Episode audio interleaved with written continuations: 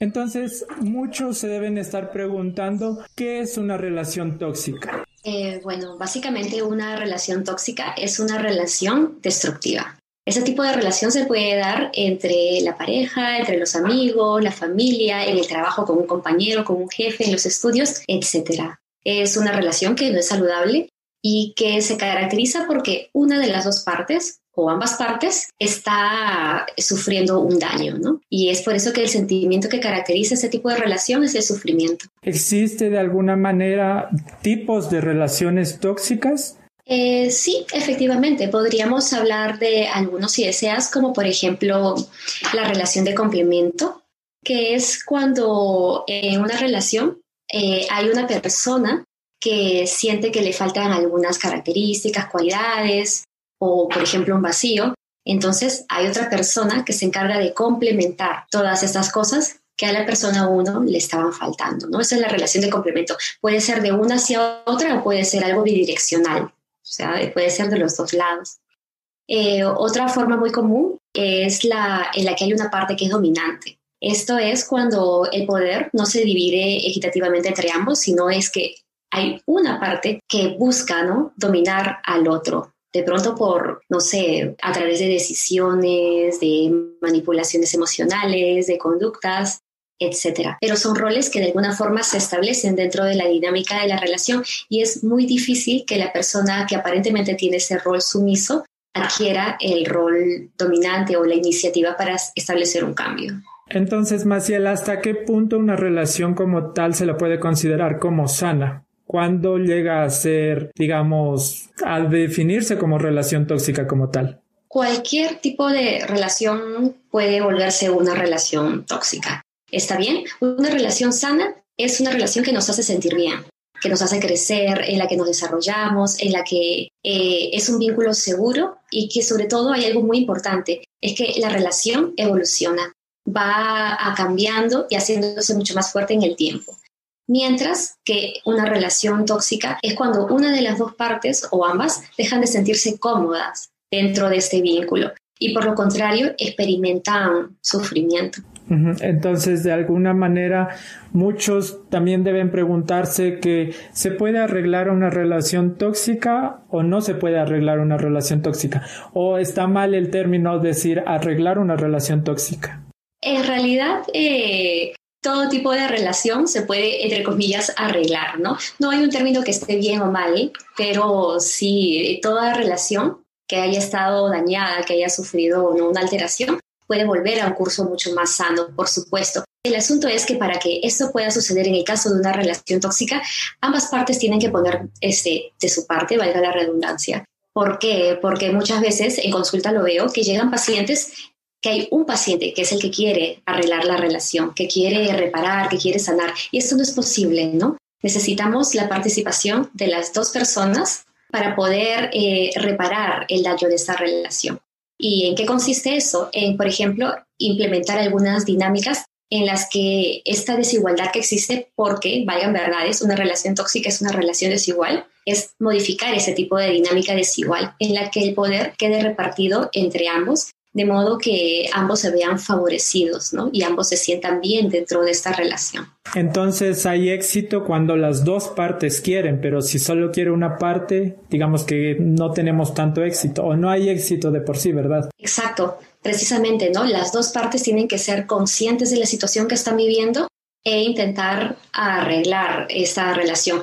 Una característica muy importante es, por ejemplo, el establecimiento de límites. Si tú ves de cerca, vemos que las relaciones tóxicas no tienen límites, no se establecieron este, parámetros o, por ejemplo, reglas dentro de la relación. Muchas veces cuando trabajo con una pareja, por ejemplo, ellos no saben cuáles son las normas dentro de la relación y actúan de forma muy emocional, según las circunstancias, según lo que están viviendo en el contexto. Entonces, una de las formas es, uno, estableciendo límites claros donde ellos puedan comunicar lo que les incomoda, donde estos límites, sobre todo, no sean flexibles. Nosotros siempre hablamos de flexibilidad en psicología, pero cuando hablamos de límites no podemos hablar de flexibilidad porque, por ejemplo, si un límite es una falta de respeto, ¿podemos ser flexibles ante una falta de respeto? Es complicado. Un límite es algo que no se negocia, entonces no hay una flexibilidad. Por lo tanto, un límite debe tener una consecuencia. ¿Cómo establezco un límite? primero hablando con esta persona, este es mi límite, ¿no? Y esa es la consecuencia si es que este límite no se respeta. Eso me parece que es un tema muy importante para poder reparar un tipo de relación así. Número dos eh, es la identificación del problema. Identificar qué es la situación o cuál, qué es lo que está suscitando que hace que este vínculo se vuelva incómodo o doloroso para una o ambas partes, que es los celos, el control, alguna infidelidad, etcétera, ¿no? Identificar qué es lo que está pasando para ver si puede solucionarlo la pareja o los amigos o la familia o si necesita la ayuda de un profesional. Otra cosa también es importante respetar los espacios personales, que muchas veces lo veo que la vida de uno está muy centrada en la otra persona, ¿no? Entonces, cuando la otra persona necesita un espacio o intenta hacer amigos o intenta abrirse a otros círculos, hay una persona que se siente mal, que se siente rechazada o abandonada y esto genera pues muchísimo conflicto, ¿no? Y es ahí donde empiezan las demandas, las críticas y los problemas. Entonces es necesario desarrollar pues también espacios individuales, tanto en solitario o con otros círculos sociales si fuera, si fuera necesario. Otro punto es, por supuesto, de cajón, la comunicación, como siempre, una comunicación clara, una comunicación segura para ambos y como siempre digo, si es que es la persona o la pareja o la familia, etcétera, siente que nada de esto funciona, que ya lo han intentado todo, que han intentado poner de su parte repetidas veces, acudir a un profesional, ¿no? Para poder restablecer ese tipo de dinámicas. Y si aún así sucede que no se soluciona este vínculo tan tóxico que nos lastima tanto, entonces muchas veces tenemos que aprender también a soltar, ¿no? Y a, separarnos de esta persona que nos está lastimando. Claro, entonces muy importante eso que tú dices ahorita, ¿no? El aprender a soltar, porque venimos de una sociedad en la que hemos aprendido, por ejemplo, en las películas, felices por siempre. Se termina la película y no hay problemas, o eso es lo que parece, ¿no? Incluso, por ejemplo, o ideas de creencias que se tiene que si se casó con una persona, pues va a terminar con esa persona hasta los últimos días de su vida, digamos. Eso que tú comentas es bastante cierto porque son los famosos mitos del amor romántico, ¿no? Que estamos comprando por los medios de comunicación, por las películas, las canciones que escuchamos todos los días, etcétera, ¿no? Y lo que no entendemos es que el amor es una construcción en el tiempo. Entonces, Maciel, ¿por qué muchas personas están viviendo en una relación tóxica, pero aún así no pueden salir de esa relación tóxica? ¿Cuál sería ahí algún problema que está suscitando en esa situación? Hay algunas razones que son importantes que he identificado tanto en la teoría como en la práctica. Y una de ellas es el gran temor al cambio. Las personas nos sentimos inseguros ante lo nuevo que viene. Eso es algo normal. Sin embargo, ¿no? Eh, las personas están en una relación tóxica y tienen miedo de que esto se acabe, tienen miedo de hacer cambios en su vida, porque al finalizar una relación, sea la que sea, va a generar un cambio en este aspecto. Eso, eso es un punto bastante importante y puede que la persona tenga miedo a ese cambio porque se va a desestabilizar por un tiempo. Incluso muchas personas tienden a deprimirse frente a los cambios. Otro punto importante es el miedo a la soledad. y esto es súper, súper común, lo veo lastimosamente cada vez más, y es este miedo a perder aquello que nos pertenece, ¿no? Lo que sucede es que nosotros tenemos necesidades básicas o primarias que surgen durante los primeros estadios de desarrollo como nosotros sabemos, como esa necesidad de protección, de seguridad, de afiliación social, de afecto, etc. El asunto es que cuando estas necesidades durante estos, este estadio de desarrollo tan temprano no sean satisfecho de forma satisfactoria, no de forma adecuada, entonces es ahí donde más adelante empezamos a construir algunos conceptos, algunas creencias un poco confusas sobre lo que son las relaciones, ¿no? Y es ahí donde no estamos acostumbrados a estar solos, o nos da temor, o nos aburrimos, lo que escucho mucho también. Me aburro estando solo o me aburro estando sola. Es mejor estar con alguien. Entonces como que intentamos llenar este vacío con la compañía o la presencia de alguien e incluso muchas veces algo, ¿no? Y otro punto importante también es eh, que como sociedad sobrevaloramos el hecho de estar en grupo o de estar en pareja. Eh, como que la soledad es vista como algo negativo, como un fracaso, como, ¿no? Seguramente, incluso por ahí dicen, ¿no? Ah, está tanto tiempo soltero, debe tener un defecto. Lo creemos de esta forma, entonces no valoramos eh, la necesidad humana de también estar solo. Claro, entonces también amor propio es aprender a convivir con uno mismo y aprender a vivir en soledad, ¿no? Exactamente, ¿no? Por supuesto, eh, para amar sanamente a alguien, primero tengo que amarme, ¿no? El asunto es que muchas veces buscamos este amor en, en, las muestras de afecto de alguien más y es ahí donde suscita muchos problemas. La dependencia emocional, lo voy a decir en palabras muy simples, es cuando sentimos que necesitamos al otro para continuar con nuestra vida. Yo dependo de alguien para qué? Para funcionar, para ser feliz, para sentirme bien, etc. ¿Por qué se da una dependencia emocional? Hay muchos teóricos.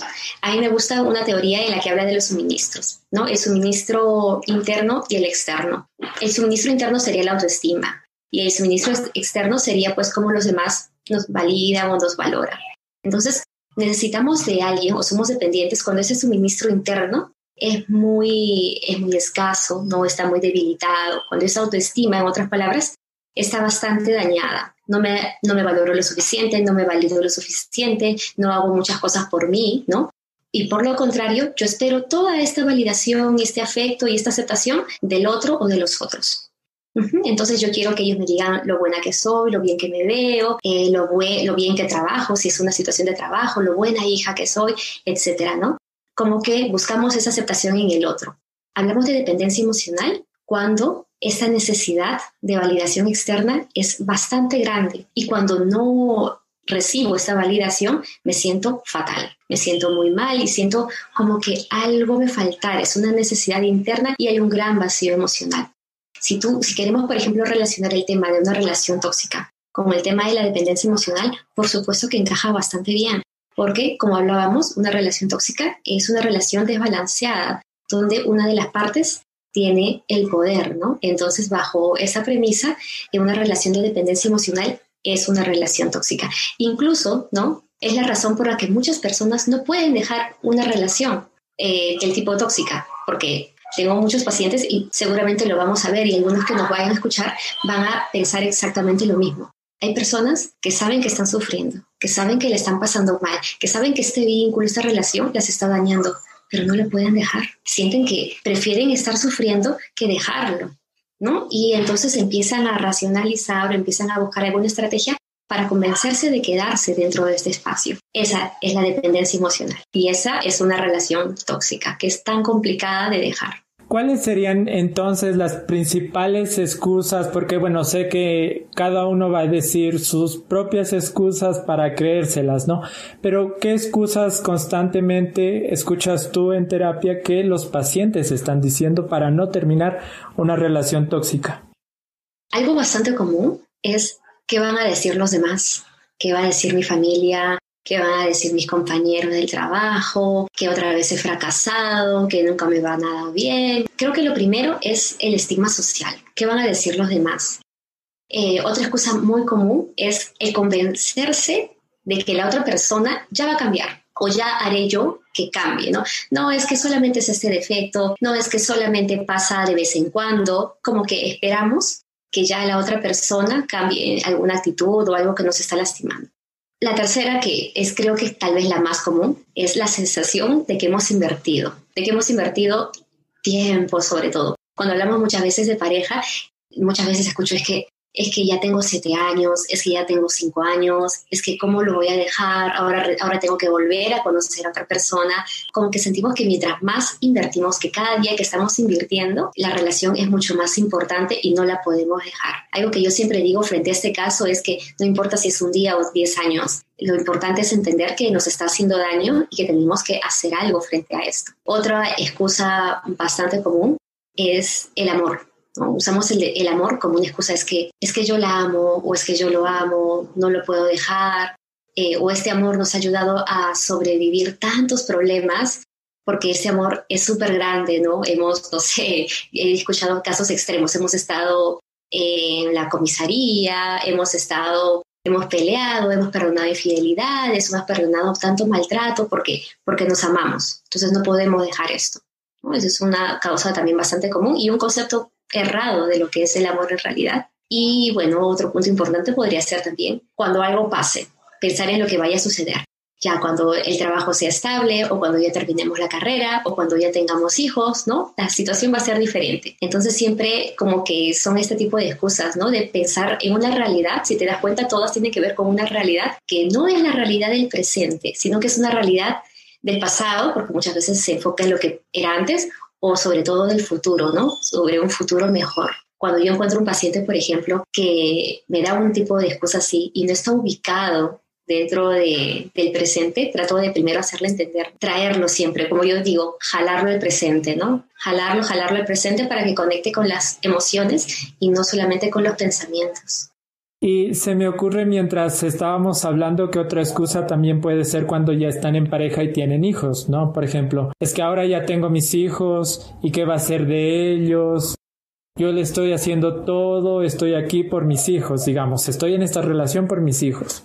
Exacto, Alex. Y lastimosamente es una conducta bastante frecuente también en familias que ya tienen niños, como tú dices, ¿no? Porque ya la excusa es, ¿no? Ya cuando mis hijos estén grandes, ya empezaremos a decidir, pero por ahora no, ¿no? Y no se dan cuenta del gran daño que le hacen a estos niños o a estos adolescentes. Estamos hablando entonces de las relaciones tóxicas como tal y como somos seres sociales vivimos en sociedad, en nuestro entorno, pero ¿cómo podemos identificar entonces una relación o una persona tóxica de nuestro entorno? Si hablamos de identificar una relación tóxica, es una relación que nos hace daño, ¿está bien? Que nos genera un sufrimiento, un malestar, una incomodidad. Esa es una relación tóxica. Pero si queremos identificar, por ejemplo, a una persona tóxica, estaríamos hablando de que hay un perfil tóxico o de que una persona en sí es tóxica. Acá hay dos posturas, hay varias posturas, pero dos posturas muy importantes. Para los profesionales, para los que sí hay personas que son tóxicas y para los que no. Personalmente, eh, yo no creo que hayan personas tóxicas en sí. ¿Está bien? Eh, no es que una persona vaya contaminándolo porque una toxicidad es eso, ir contaminando a su paso todo lo que encuentra. No considero que esto suceda, pero creo que en cualquier momento de la vida, cualquier persona podría ser la persona tóxica de la relación. Eso sí es lo que pienso. Y esto, por supuesto, que no depende eh, solamente de la persona, sino también muchas veces de la situación personal que estemos viviendo, sobre el contexto, el lugar donde estemos, etcétera, ¿no? Es decir, cualquiera puede caer en una conducta tóxica. Yo sí creo más en conductas tóxicas, ¿está bien? Entonces, solo consideraría, por ejemplo, a una persona como tóxica cuando la persona es consciente de que está haciendo algún daño con sus conductas o con sus acciones o pensamientos a alguien específico. Es decir, tengo total conciencia de que hago daño, pero no me importa, pero no hago nada por cambiarlo, nada por remediarlo. Entonces, en ese aspecto sí consideraría que esa persona es tóxica por sí misma. ¿Y de quién estaríamos hablando? De perfiles narcisistas, de perfiles psicopáticos en sí. Entonces, digamos que los perfiles eh, de los psicópatas narcisistas, yo he escuchado mucho así en internet, no sé si esté bien dicho la palabra, pero por ejemplo, los psicópatas narcisistas por lo general buscan a personas que tienen o que son dependientes emocionales y como dice el dicho, Dios los hace y, ellos se juntan, ¿no? Efectivamente, ¿no? Sí, eh, bueno, ahora hay una gran tendencia, ¿no? A no solamente, bueno, tú sabes que en los manuales diagnósticos se habla de el trastorno narcisista de la personalidad y, y la psicopatía eh, tal cual. Pero ahora hay una tendencia que no está dentro de los manuales diagnósticos, en la que se habla de la persona, el narcisista encubierto, eh, que es esta persona que tiene un perfil narcisista, pero que pasa de forma muy como que muy asolapada dentro de la sociedad. ¿Está bien? Entonces yo considero que sí hay personas de ese tipo que, como tú bien has dicho, enganchan con personas que tienen cierta dependencia emocional, personas que de alguna forma no se sienten deslumbradas o se sienten complementadas por un perfil absolutamente diferente al suyo, un perfil más dominante, mucho más extrovertido, mucho más aparentemente seguro, etcétera. Yo tengo la tendencia un poco más sistémica, entonces yo lo veo no como no solamente una dependencia con un narcisista, sino como una dependencia con una conectada una codependencia. Es decir, que de alguna forma los dos dependen de sí. Si hablamos de un perfil de ese tipo, por ejemplo, es un perfil que necesita que lo admiren, que le digan lo bien que hace las cosas, necesita subyugar a alguien, hay una necesidad dentro. Y otra persona que necesita a una persona así, ¿no? Entonces hablamos de dos perfiles en realidad casi, casi dependientes, ¿no? Solo que uno con un rol diferente al otro. El perfil narcisista necesita tener un control sobre su realidad y si su realidad es su pareja o sus amigos o su trabajo, va a intentar controlar ello. ¿Mediante qué? Mediante, por ejemplo, celos, chantaje, manipulaciones, engaños, etcétera. Entonces, Maciel, ¿cómo podemos convivir con una persona que esté pasando por una fase de su vida en la que esté siendo tóxica? En realidad no es sano tener que convivir con alguien con quien mantenemos una relación tóxica en sí. Sin embargo, hay situaciones que son un poco más grandes de las que no podemos eh, rehuir, ¿verdad? Como por ejemplo el trabajo, la familia, si es el papá o la mamá de los hijos, ¿no? Entonces no es, no es sencillo cortar todo el vínculo. Y aquí la sana distancia y el establecimiento de límites son las claves.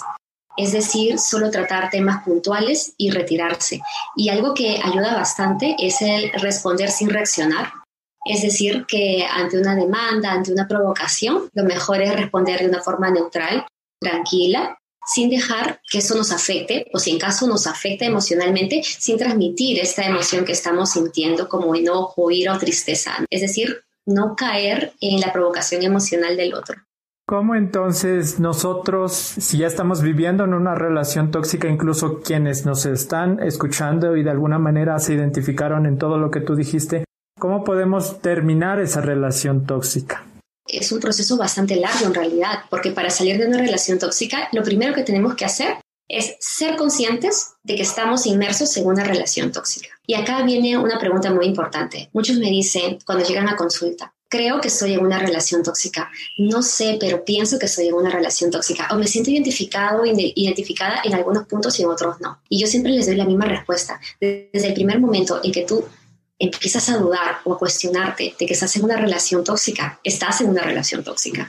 Entonces, eh, porque si estuvieras en una relación sana que te hace feliz, no te preguntarías esto. Entonces, lo primero es aceptar este tipo de relación. Eh, y ahí empieza el trabajo, que es el trabajar la autoestima, entender que una relación, sea de cualquier naturaleza, la prioridad es uno mismo y que uno tiene que sentirse bien dentro de la relación y no caer en estos pensamientos de sacrificios o de que el amor es de una forma específica, ¿no? Sino sobre todo concentrarse en sentirse bien. Otro punto importante es terminar definitivamente con ese vínculo, pero sin trampas, es decir, sin dejar puertas abiertas o ventanas abiertas, total contacto cero para poder superar este hecho, ¿no? Y, y hacer que el tiempo haga su magia. Otra cosa también que es importante es superar el miedo a la soledad del que habíamos hablado hace un rato, ¿no? Este miedo de, de, estar tanto tiempo solo, de que me aburro, de que me canso, trabajar un poco en ello. También aceptar los cambios que se vienen tras dejar esa relación que he tenido. Otro punto es establecerse también objetivos. Si nos damos cuenta, la persona que está inmersa en una relación tóxica ha estado tan concentrada dentro de esta relación que se ha dejado a sí mismo o a sí misma. Entonces, sus objetivos, sus planes, sus cosas a futuro las dejaron en stand-by.